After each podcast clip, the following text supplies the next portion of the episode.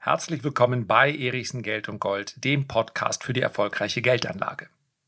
Heute geht es um das unausweichliche Ende des Bargelds, so wie wir es kennen. Es wird kommen und es wird nicht mehr allzu lang dauern. Es geht um das Platzen der Kryptoblase, believe it or not.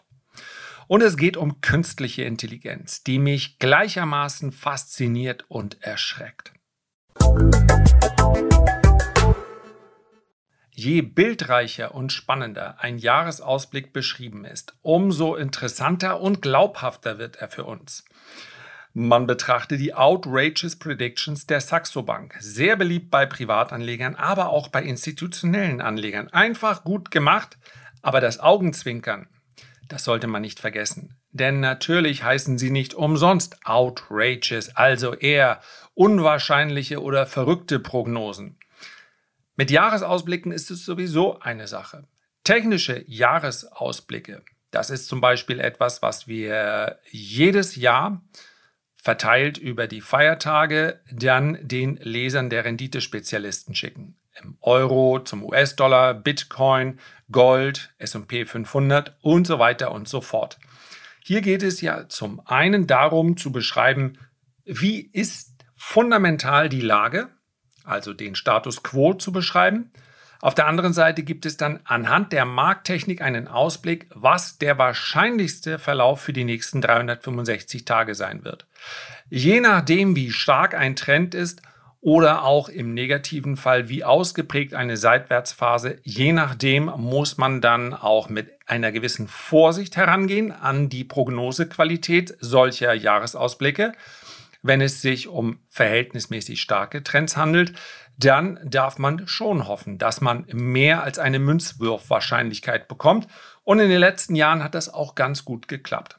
Heute möchte ich aber weder einen technischen Ausblick werfen, noch möchte ich mich beschränken auf die nächsten 365 Tage. Ich möchte über, na, ich nenne sie mal vermeintliche, aber meines Erachtens durchaus wahrscheinliche Megatrends für die nächsten fünf Jahre sprechen. Daraus wird sich dann in der Folge der ein oder andere kleinere Trend ergeben, mit, auf den man dann auch durchaus setzen kann, indem man vielleicht eine Aktie oder einen ETF aus dem Sektor kauft. Es geht aber eher um die Frage, bin ich auf diese Entwicklung eigentlich vorbereitet? Falls nicht, muss ich noch irgendwelche Vorkehrungen treffen? Sofern man meine Gedanken nachvollziehen kann. Und das ist mir an dieser Stelle auch ganz, ganz wichtig. Das sind Gedanken, die in meinem Kopf schwirren und ich habe hier den ganz großen Vorteil, dass ich den ein oder anderen schwirrenden Gedanken dann in so einer Podcast-Folge auch mal loswerden kann. Ein Gedanke, den, und wir gehen ruhig mal nach einer gewissen Wahrscheinlichkeit. Wenn ich also einen Trend benennen müsste auf Sicht der nächsten fünf Jahre, der für viele Menschen ganz vieles verändern wird, bei dem ich mir sicher wäre, dass es so kommt. Puh, was für eine Einleitung. Dann wäre es ganz simpel das bargeldlose Bezahlen beziehungsweise die Abschaffung des Bargelds. Ich glaube, dass wir das in den nächsten fünf Jahren erleben werden. Dass entweder die Summen, mit denen man hier im Alltag überhaupt noch hantieren darf, so klein sind, dass man mal gerade noch, wenn man denn möchte, eine Packung Zigaretten und eine Zeitung kaufen kann. Ich kann mir aber mit mindestens ebenso großer Wahrscheinlichkeit vorstellen, dass wir komplett ohne Bargeld auskommen. Und natürlich wird man von ganz, ganz vielen Fronten, das hat nichts mit einer Verschwörungstheorie zu tun, sondern es hat damit zu tun, dass man natürlich eine Geschichte auch gut verkaufen muss, man wird ganz, ganz viele Gründe dafür finden. Ein Grund wird Schwarzgeld sein, Verbrechensbekämpfung, vielleicht auch Übertragung von Krankheiten. Ja, ein Geldschein wechselt im Laufe seines Lebens doch reichlich häufig den Besitzer. All das wird dann dafür sprechen. Tatsächlich steht aber dahinter auch den Gedanken, der ist für euch nicht neu, wenn ihr hier schon etwas häufiger dabei wart CBDCs, Central Bank Digital Currencies, also digitale Zentralbankwährungen. Und ich glaube, der Auslöser für die Beschleunigung dieser Entwicklung, denn sie findet ja schon lange statt, beinahe 90 Prozent aller Notenbanken sind es bisher und darunter alle großen und relevanten, die an dieser digitalen Zentralbankwährung arbeiten. Der Auslöser der Beschleunigung dieser Entwicklung wird China sein.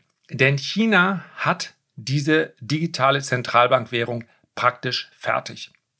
Sie müssen nur noch auf den Knopf drücken und loslegen. Und wir könnten an dieser Stelle sehr lange darüber diskutieren, ob damit nicht auch ein gewisses Grundrecht und gewisse Freiheitsrechte sogar verloren gehen. Und das ist so.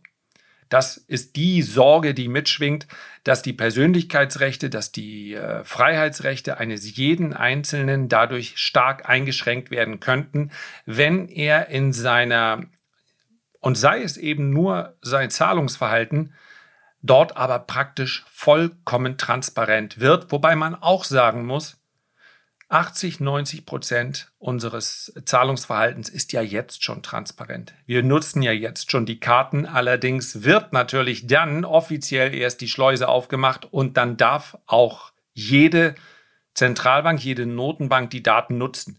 Das ist ja momentan nicht so. Und ich gehe auch davon aus, dass die bisher diese, diese Schutzmauern eingehalten werden. Wenn man aber Geldpolitik bis ins letzte Detail steuern möchte und besonders effektiv gestalten möchte, und das kann tatsächlich auch Vorteile bieten, nicht nur tatsächlich, es kann auch in der Praxis wirklich nachvollziehbare Vorteile bieten, dann sollte, so wird es dann in dem sozusagen im White Paper stehen, dann sollte diese Zentralbank auch wissen, welche Zahlungsverhalten in einer Volkswirtschaft gerade äh, zu beobachten sind. Ja, wird gerade sehr viel konsumiert, wird gerade sehr wenig konsumiert.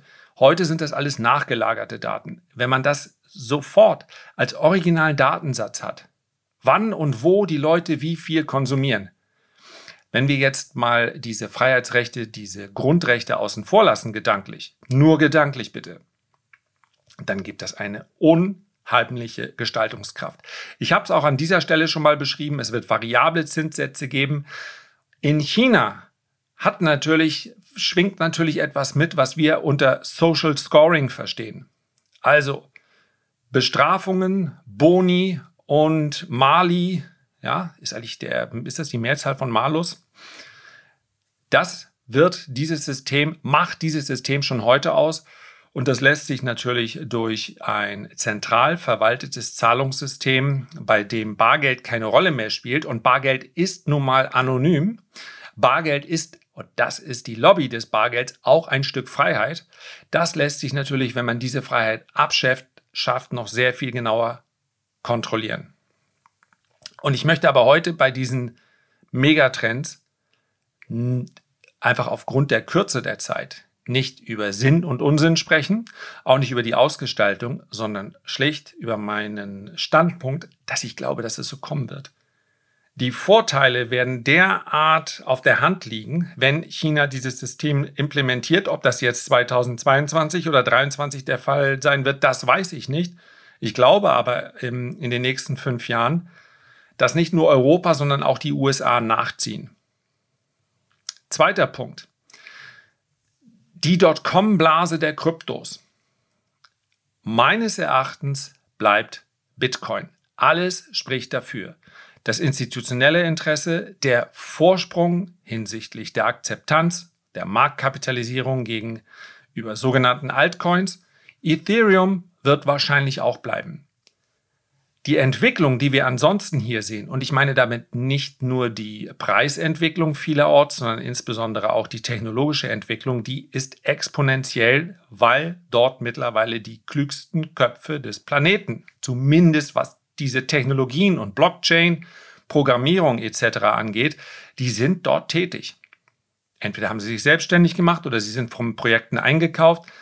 Das ist etwas, was bleiben wird. Bitcoin ist gekommen, um zu bleiben. Davon bin ich überzeugt.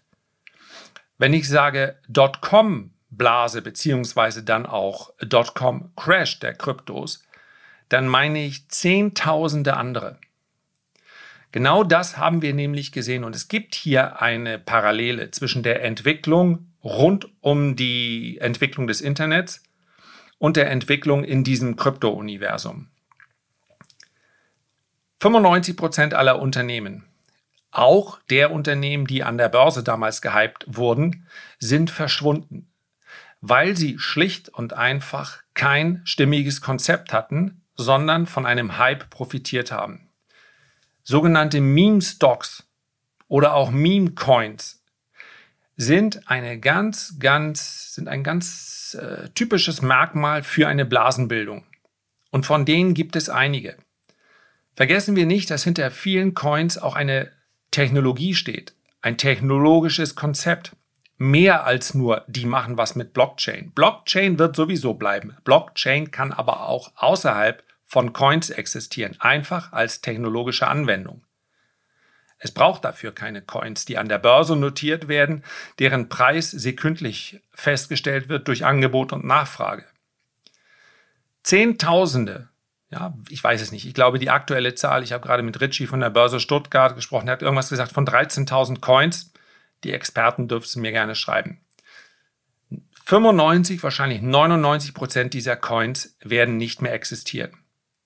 Und dann bleiben vielleicht 50 bis 100 das wäre bezogen, wenn wir uns die Parallele auf die Entwicklung des Internets anschauen, wie viele relevante Unternehmen gibt es in diesem Universum? Wenn wir die wirklich großen nehmen, diejenigen, die eben auch börsennotiert sind, natürlich gibt es ja auch die zweite und dritte Reihe, ja.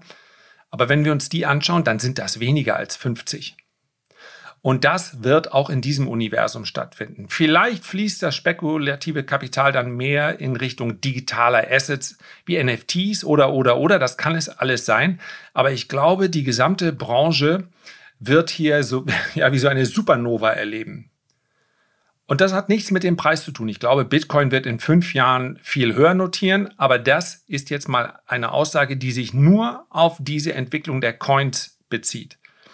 Und selbst wenn man die, die ersten 100 Durchgänge heute nach Marktkapitalisierung, dann könnte man an viele schon ein rotes Kreuz dran machen und nicht unbedingt einen grünen Haken, wenn man sagt, ja, braucht's die denn?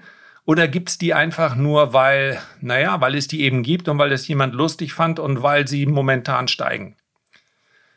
Das Proof, Proof of Concept ist das Stichwort. Das hat im Internet dazu geführt, dass ziemlich schnell aufgefallen ist, wir brauchen ganz, ganz viel nicht. Das wird meines Erachtens in den nächsten Jahren auch in diesem Universum passieren, welches natürlich extrem spannende Entwicklungen für uns bereithält.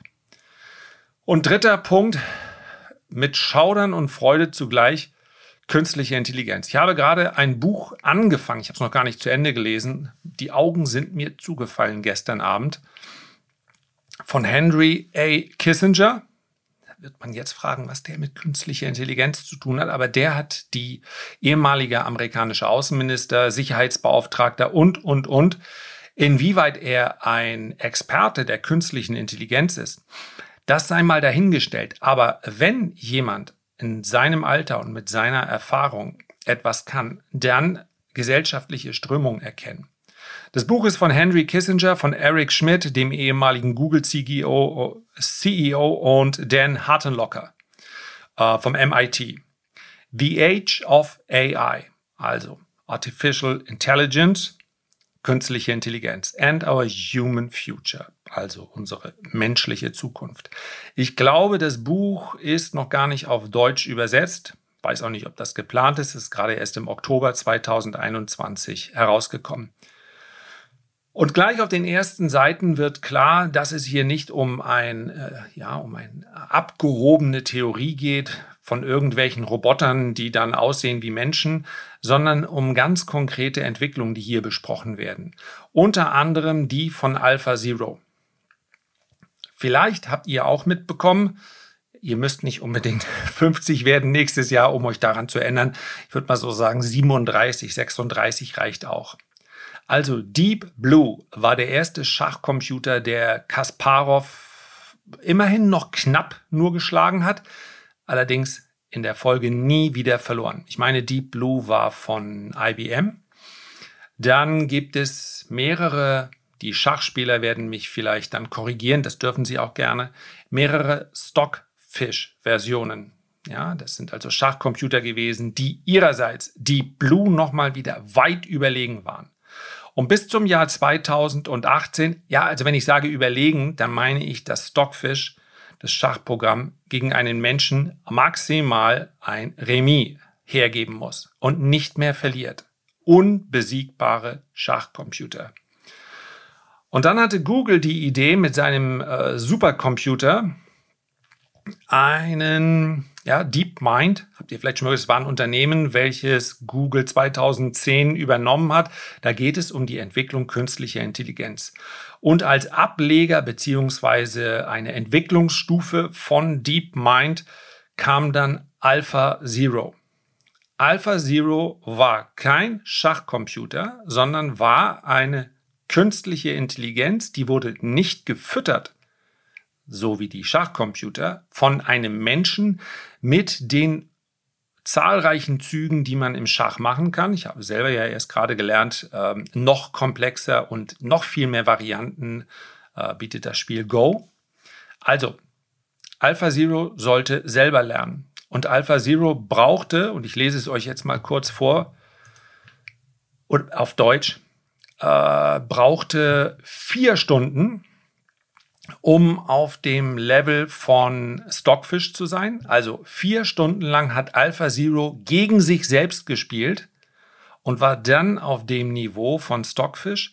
Nach neun Stunden war AlphaZero auf dem äh, Level, dass es gegen Stockfish nicht mehr verloren hat. Von zehn Partien keine einzige. Später wurden dann die Dokumente veröffentlicht und Google hat dann bekannt gegeben, sind sehr zurückhaltend hier mit diesen Daten, wahrscheinlich auch, weil es, weil es eben ein Megatrend ist. Und wie gesagt, wir sprechen hier vom Jahr 2018. Das ist ja, wenn wir uns die Geschwindigkeit der Entwicklung der Prozessoren und der Chips angucken, ist das ja schon eine halbe Ewigkeit her. 2018, 1000 Partien. Ich glaube, vier verloren, 156 gewonnen und der Rest war Remis. Das heißt also, die künstliche Intelligenz, und Schach ist einfach nur ein Beispiel, weil es eben sehr komplex ist, die künstliche Intelligenz lernt, indem sie mit sich selbst interagiert.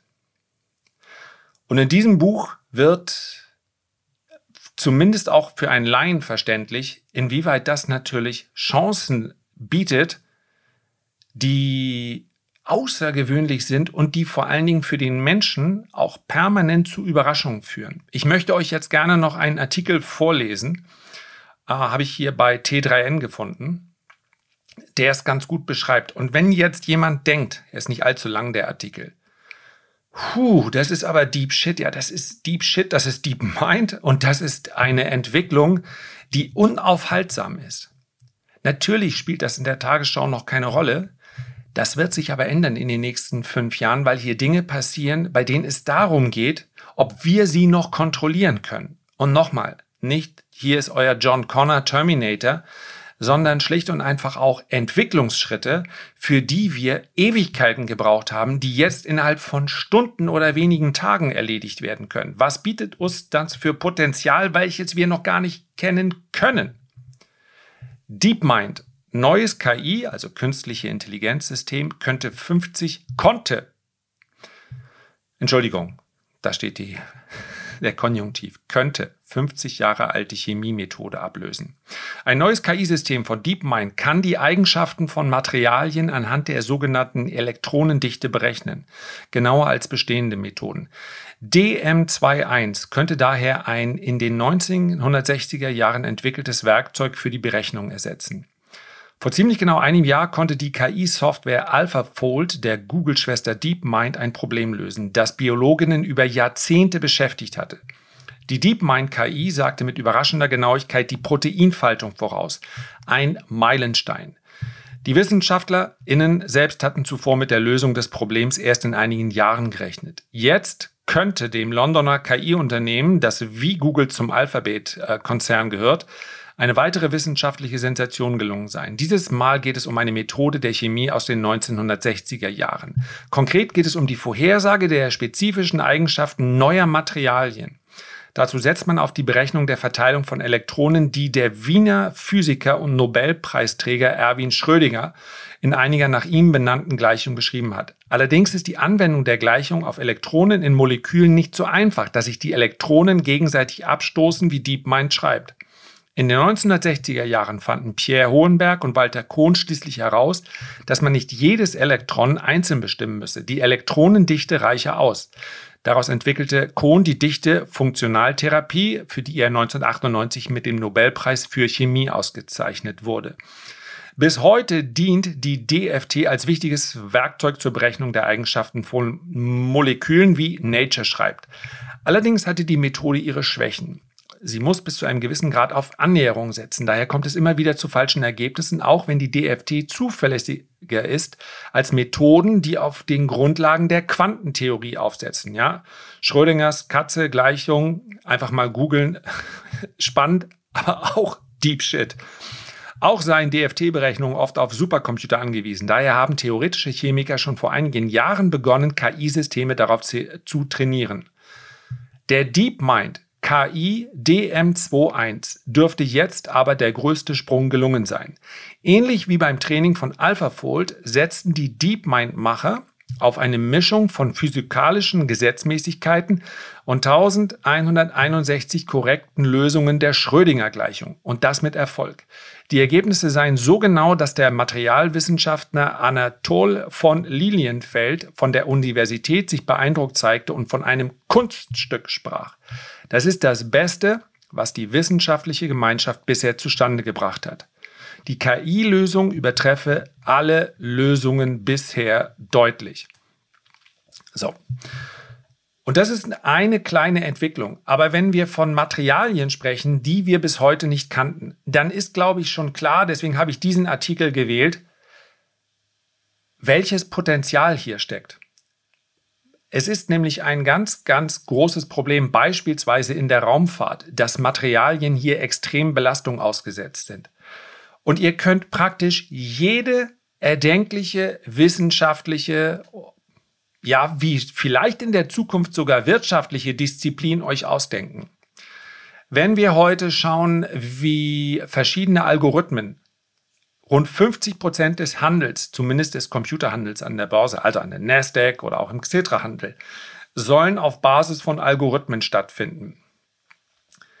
Dann kann man sich natürlich überlegen, wenn hier Wahrscheinlichkeiten miteinander abgewogen werden und wenn ein vielleicht sogar eine künstliche Intelligenz sehr viel schneller das macht, was ich beispielsweise sehr häufig mir anschaue in Höhe der 61,8er Retracements bei der Korrektur von Aktien und daraus Wahrscheinlichkeiten entwickelt. Also, ich gebe immer nur Stichworte und Schlagworte rein, aber dann erkennt ihr, was hier vielleicht für ein Potenzial entsteht.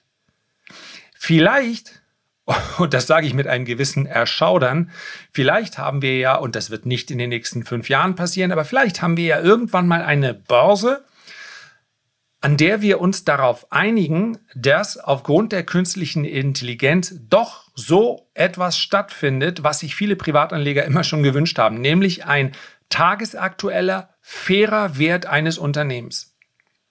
Wenn die künstliche Intelligenz alle Faktoren mit einbezieht, da sind ja auch Stimmungsfaktoren dann mit dabei an der Börse.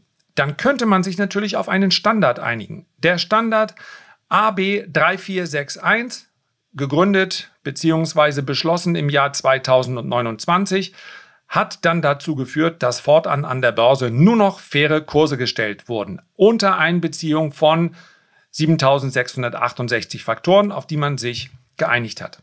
Wird das so kommen? Ha, naja, 2029 wäre okay.